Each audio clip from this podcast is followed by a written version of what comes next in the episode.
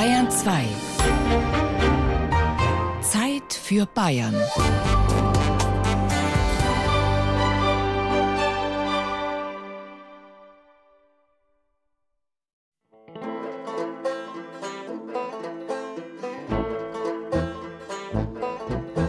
Ein Schaf, zwei Schaf, drei Schaf.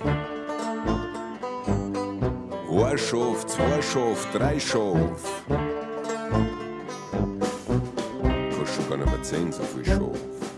Wer hier gerade so andächtig die Schafe vor seinem Fenster in seinem neuen Domizil irgendwo im fernen Fichtelgebirge zählt, ist Jonas Hirschlein. Jonas ist ein echter Großstadtbayer, jung und kreativ. Doch die Stadt stinkt ihm schon lange. Feinstaub ohne Ende, Hektik, Lärm und exorbitante Mietpreise. Die existenzielle Alternative lautet schon Wohnen oder Leben. Als ihn eine Freundin aus dem digitalen Gründerzentrum anruft und vom Digital Fichtel Valley erzählt, ist er deshalb sofort ganz wach. Boah, Jonas, kannst du mir vielleicht mal bitte sagen, worauf du eigentlich noch wartest? Hier bei uns im Fichtel Valley gibt's Arbeit zum Träumen. Coworking Spaces mit Landluft, Kontakte in die ganze Welt, Netzwerkaktivitäten bis die Router glühen, Business Angels mit einem Lächeln und Coachings zu allen Finanzierungsfragen. Das alles im ausgeruhten, preiswerten und urig originellen ländlichen Raum mit direktem Anschluss an die Wissenschaft. Hm? Was sagst? Jonas sagt erstmal nix, weil er für den Beginn dieser Sendung kurzerhand erfunden wurde, um ein Beispiel zu geben für die Grundgesamtheit von Kreativen, die es schon oder zumindest bald in die strukturschwachen ländlichen Gebiete ziehen soll, um das zu verwirklichen, wovon der ehemalige bayerische Wirtschaftsminister Franz Josef Pschierer spricht.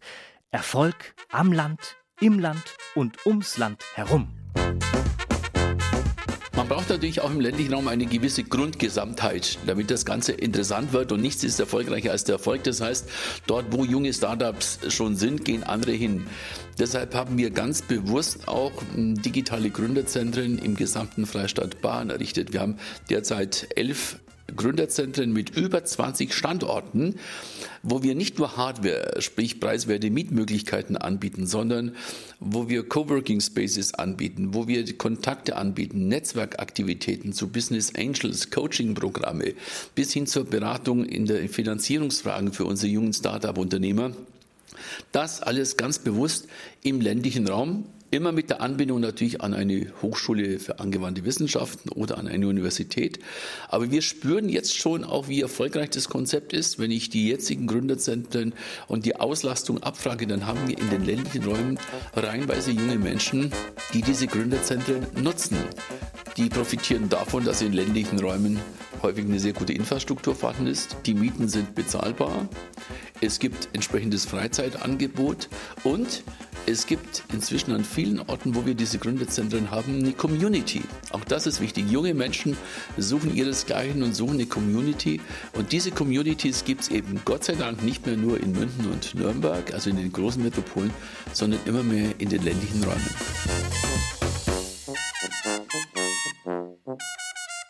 Um diese ländlichen Räume geht es. Und zwar diesmal nicht unter den Vorzeichen der Krise, der Strukturschwäche und der Abwanderungsbewegungen, sondern im Gegenteil um den von Pschierer beschworenen Erfolg, auch dank flächendeckender Digitalisierung. Dass dieser Erfolg in einer Zeit der sich immer weiter aufblähenden Metropolregionen auch in Bayern nicht selbstverständlich ist, weiß Hortensia Völkers, die Chefin der Bundeskulturstiftung, nur zu gut. Auf einem groß angelegten Ideenkongress zu Kultur, Alltag und Politik auf dem Land möchte man das Bewusstsein für den Wert öffentlicher Kulturorte auf dem Land erhöhen. Es soll sich etwas verändern im Verhältnis von Stadt und Land. Das dazugehörige Förderprogramm heißt deshalb passenderweise Trafo von Transformieren, Verändern wenn man was verändern will, und das ist, wo ich mich und meine Institution, die Kulturstiftung des Bundes, für die ich arbeite, sich im Moment engagiert mit diesem Trafo-Programm, so geht es uns darum, die Menschen, die dort vor Ort sind und in einer Kulturinstitution arbeiten, die gefährdet ist, aus den bekannten Gründen, demografischer Wandel etc., die Institutionen zu transformieren. Da ist es ein delikates Thema. Ein Transformationsprozess muss von innen kommen. Also das muss von den Menschen, die dort leben und arbeiten, selbst gedacht und initiiert werden. Die müssen, sonst funktioniert das natürlich nicht. Um sich Gründe für die Transformationsprozesse zu vergegenwärtigen, genügt es einmal, nach innen zu hören. Astrid Köppel ist nach langen Jahren in der Stadt wieder in die ländliche Heimat zurückgekehrt. Ja, dass ich in einem Dorf lebe, wo es äh, gerade noch mal einen Briefkasten gibt, keine Kneipe mehr, kein Laden mehr, ich kann keine Zeitung kaufen. Dazu muss ich tatsächlich, also wenn ich sportlich bin, kann ich es mit dem Rad machen, aber eigentlich muss ich ins Auto steigen und fahren. Das ist ein bisschen unromantisch vielleicht. Genau, unromantisch ist das. Und deshalb zieht die Konferenz in Halle alle Register. Das Programm ist äußerst vielgestaltig und sinnlich konzipiert. Künstlerische, wissenschaftliche und lebenspraktische Positionen sind gleichermaßen vertreten. Und natürlich auch die Politik. Vor allen Dingen müssen da die Politiker mitarbeiten, deswegen sind die heute auch hier sehr präsent. Die müssen ja nachher weitermachen. Zum Beispiel das Ministerium für Wissenschaft und Forschung ist eine Dame hier bei dem Kongress, die einen Fonds eröffnen möchte für kleine Museen im ländlichen Raum. Für die ist das natürlich hochinteressant, was wir da im Oderbruch ausprobieren, weil das funktioniert wahnsinnig gut. Museen wie das hoch oben in Brandenburg, ganz nah an der polnischen Grenze gelegene Oderbruch-Museum, haben sich vorgenommen, die Identität einer Region zu erforschen, sinnlich abzubilden und zu würdigen. Sie sind nicht mehr bloße Aufbewahrungsräume von Geschichte, sondern Orte, an denen sich Gegenwart abbildet und bildet. Öffentliche Begegnungsorte, wie sie gerade im ländlichen Raum rar gesät sind, sogenannte dritte Orte. Ein Schlagwort, das man auf der Konferenz ständig hört. Gemeint sind Orte, die nicht zu Hause sind, nicht am Arbeitsplatz, sondern eben an einem dritten Ort. Lisa Hartung, Wirtstochter aus Coburg und Kulturmanagerin in München, plant eine Rückkehr in die alte Heimat und hat die Konferenz besucht. Persönlich fand ich aber auch ganz interessant, was ich dort gehört hatte, dass ganz wesentlich äh, Begegnungsräume neu gebaut werden sollten. Und so dieses Thema der sogenannten auch dritten Räume, die ja auch in, in Halle in verschiedenen äh, Veranstaltungen aufkam, treibt mich persönlich auch selber um.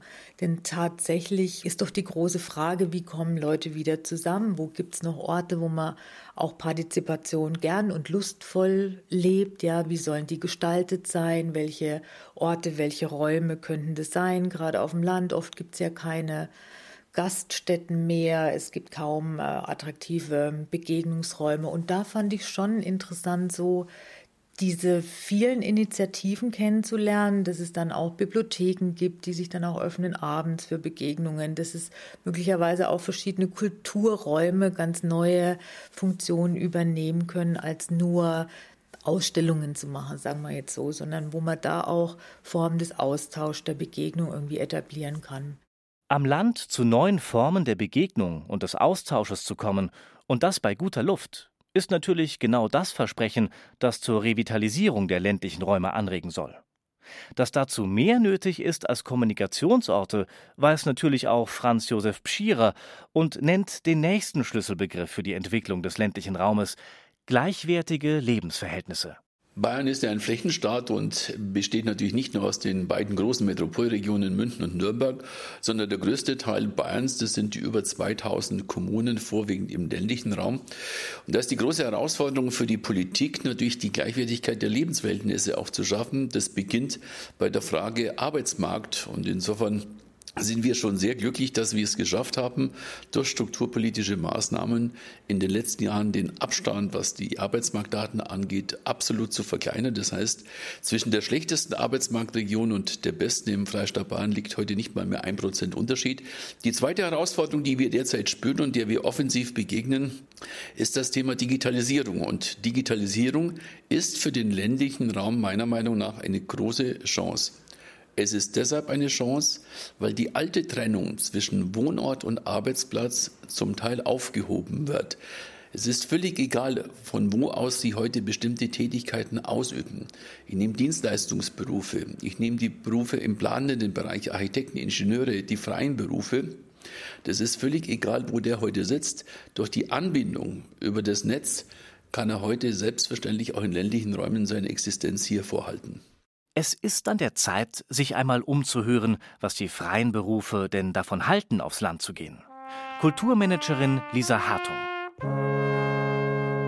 Da komme ich her, das ist ein Stück Heimat auch, aber es hat mich dort sehr stark weggetrieben und ich bin in letzter Zeit, in den letzten Jahren, nahezu 30 Jahren ja tatsächlich in München gewesen.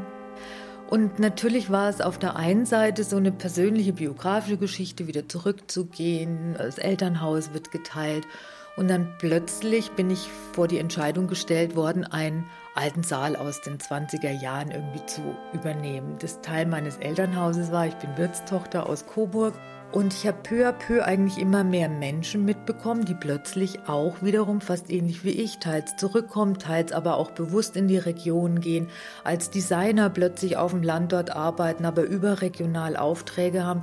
Und dabei glaube ich auch tatsächlich, dass ich gerade in den Regionen für kreativ Schaffende auch wirklich im Gegensatz zu München neue Räume auftun und auch neue Chancen auftun können. Das ist mehr Platz, es ist ruhiger, die Wege sind näher, man kann näher zusammenkommen. Es sind interessante Menschen, insbesondere auch in der Wirtschaft da. Da sind einige Leute, die ja Weltmarktführer sind und dort Unternehmen haben, von denen weiß man teilweise gar nichts. Also wenn du genauer hinschaust, erlebst du sehr viel spannende Menschen. Viele dieser spannenden Menschen scheinen auch in die einst strukturschwachen Gebiete Frankens zu kommen, erzählt Astrid Köppel aus Wunsiedel. Als ich vor jetzt ja, acht Jahren nach Weimar ging, habe ich die Region noch als eher negativ eingestellt wahrgenommen.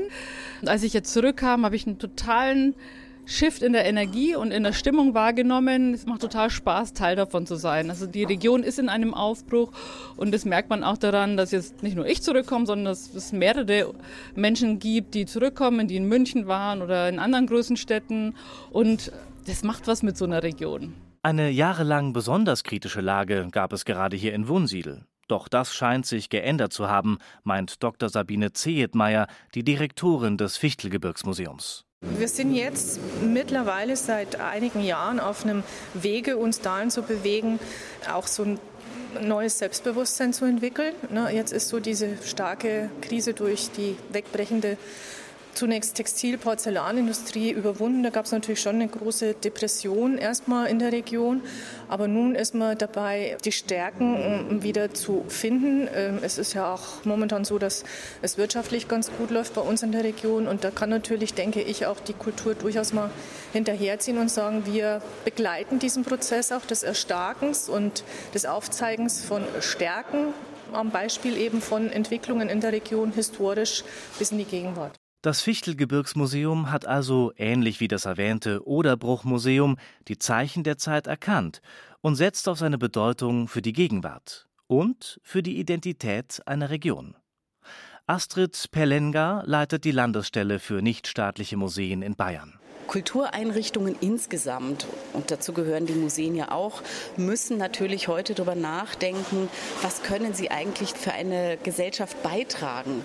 Wie sind sie relevant? Warum sind sie relevant? Und das sind andere Antworten in ländlichen Räumen, die ich finde, als in städtischen Räumen.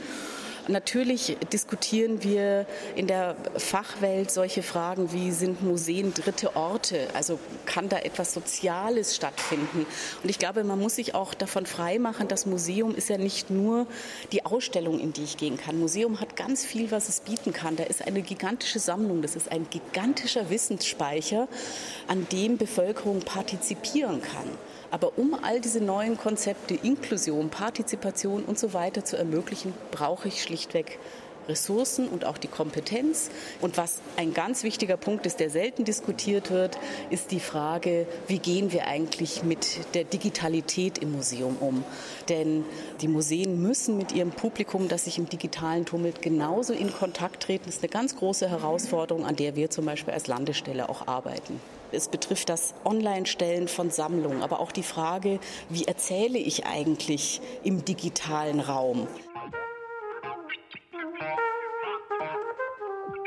Bevor man im digitalen Raum erzählen kann, muss man an diesen angeschlossen sein, was in manchen Regionen trotz politischer Ankündigungen ein Problem darstellt. Für das unabhängige Arbeiten von möglichst vielen originellen Start-ups im Gründerland Bayern Auch und vor allem in den ländlichen Regionen sollen die bereits erwähnten Gründerzentren dienen. Was die Zahlen angeht, sind wir natürlich erst am Beginn. Diese Gründerzentren haben wir im letzten Jahr gestartet, aber es gibt, wenn ich jetzt meine schwäbische Heimat nehme oder wenn ich auf den fränkischen Raum nehme, sehr erfolgversprechende Ansätze. Wenn Sie heute Hof nehmen, Hof hatte vor vielen Jahren noch keine wissenschaftlichen Einrichtungen. Heute bauen wir dort eines der modernsten Textilforschungsinstitute Europas auf. Was für mich entscheidend ist, wir müssen bei den Metropolen aufpassen. Die sind in den letzten Jahren sehr stark angewachsen. Der Großraum München ist dicht.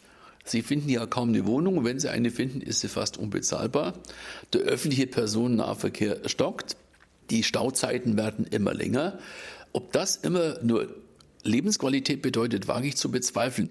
Wäre es aber nicht Aufgabe der Politik, für eine bessere Lebensqualität in den Städten zu sorgen? Nun gut, es gibt ja noch das Land als Ausweichraum, doch auch hier ist in puncto Politikerkommunikation noch einiges nachzujustieren. Was ich sehr schade finde und was ein bisschen nervt, ist, dass ähm, die Kommunalpolitik oft den Eindruck macht, dass sie gar nicht versteht, was für ein Potenzial da ist, auch was für Kreativität in der Region vorhanden ist oder gerade wieder dazukommt. Da würde ich mir manchmal wirklich ganz konkrete Offenheit und Unterstützung wünschen. Und das muss nicht immer nur monetär sein. Wir wissen alle, wie klamm die kommunalen Kassen sind, aber einfach indem äh, Projekte im kulturellen Bereich zum Beispiel unterstützt werden, dass man Besuche, die man empfängt, gezielt hinführt und dafür wirbt, weil das ist ja ein Aushängeschild für die Region. Eines dieser Aushängeschilder ist das oberfränkische Bad Berneck, wo Sabine Gollner als Vorsitzende der Künstlerkolonie Fichtelgebirge Impulsstrategien für die Region entwickelt. Wir sind auf dem Weg nach oben. Wir haben Bevölkerungszuwachs als eine der ersten Orte in der Region so schlimm sogar sozusagen, dass das Amt für ländliche Entwicklung jetzt schon wieder die Förderung kürzt, weil wir wachsen. Und man merkt, da ist Bewegung drin. Es gibt jetzt kleine Bevölkerungsinitiativen, so einen öffentlichen Bücherschrank oder so, so kleine Sachen, aber die sind extrem wichtig, dass sichtbar ist, dass die Leute sich bewegen.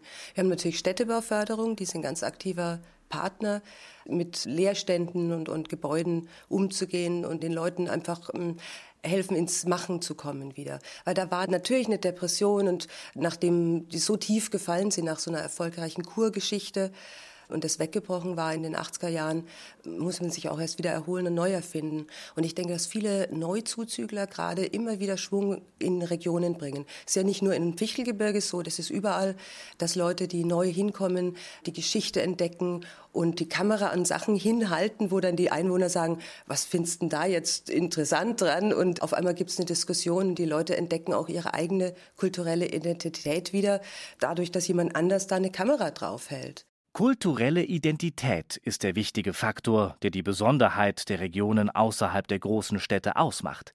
Ihr Unique Selling Point, wie es die Marktstrategen heute ausdrücken. Man ist mittendrin und das genieße ich sehr. An dem wieder dort sein, dass man schneller an den Menschen dran ist, dass man schneller in die Netzwerke reinkommt. Das habe ich so nicht erlebt an anderen Städten. Es werden nicht so viele Unterschiede gemacht. Was bist du, was hast du?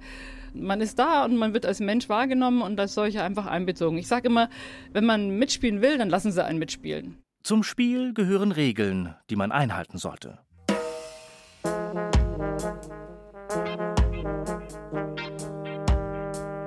Also was total lustig ist, wenn Städter kommen und sich ansiedeln oder interessante Objekte übernehmen, wir sagen oft zu denen, geh zum Bürgermeister, red mit dem Bürgermeister. Und das verstehen die überhaupt nicht, weil äh, das ist in den Städten ja wirklich ganz anders. Und bei uns sind die Politiker wirklich zum Anfassen. Du musst zum Bürgermeister. Wenn du es nicht machst, ist ja unhöflich eigentlich. Das heißt, du kannst auch direkt ins Bauamt und du hast viel näheren direkten Zugang zu den Ämtern. Und die sind sehr aufgeschlossen. Die wollen ja, dass Leute Objekte beleben.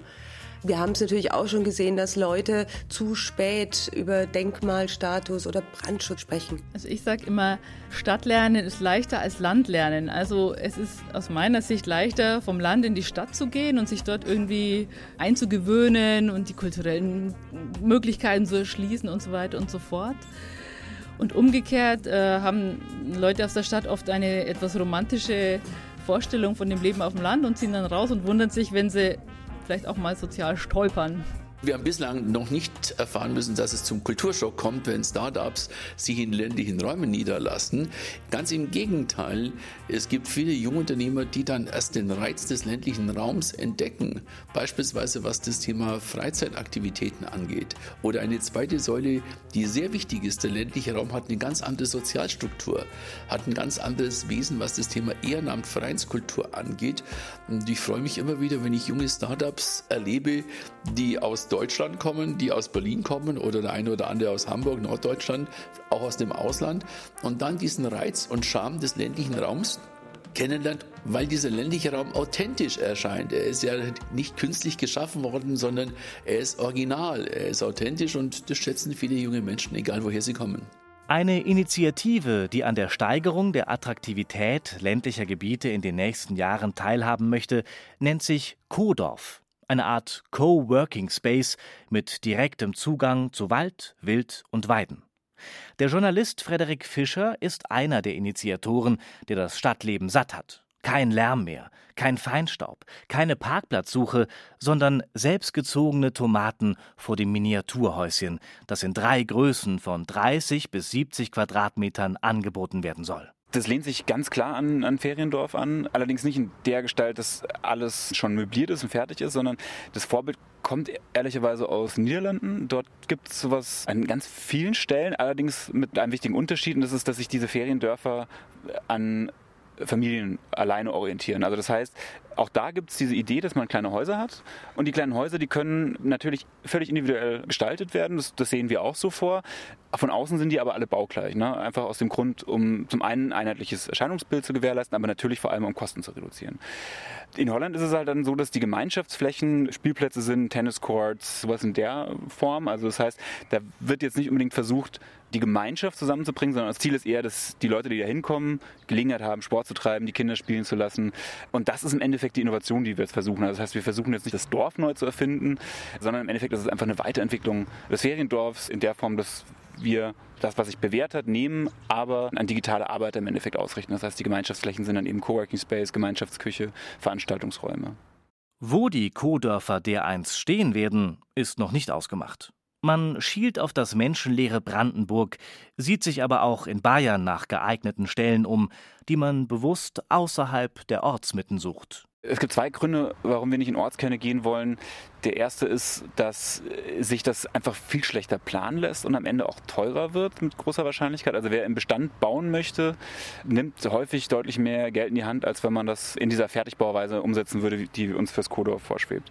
Das ist das eine. Und das andere ist ehrlich gesagt, dass ich befürchte, dass wir so eine Gentrifizierung vorantreiben, die wir halt einfach nicht vorantreiben wollen. Also die Idee, dass äh, jetzt irgendwie in großer Zahl Städter in die Ortskerne ziehen und das von Anfang an völlig reibungslos vonstatten geht, dass sich irgendwie die Alteingesessenen und die Neuzugezogenen verstehen, halte ich halt für eine sehr gewagte Wette. Das kann funktionieren, aber die Wahrscheinlichkeit, dass es nicht funktioniert, ist hoch. Aber unsere Annahme ist, dass das deutlich unwahrscheinlicher ist, dass es zu Konflikten kommt, wenn man uns auch ignorieren kann, wenn man möchte. Wie sich das Leben in den neuen Co-Dörfern weit draußen oder in den digital aufgepeppten Gemeinden im Fichtelgebirge und anderswo entwickelt, wird die nahe Zukunft zeigen. Unser Jonas Hirschlein vom Anfang sitzt jedenfalls ganz versunken am Fenster, saugt die frische Luft in sich auf, denkt an sein altes Leben und träumt sich im Takt der Kuhglocken in Trance. Optimistisch, aber auch ein wenig melancholisch. Heus ist kalt, Heus ist stark, wo sie alles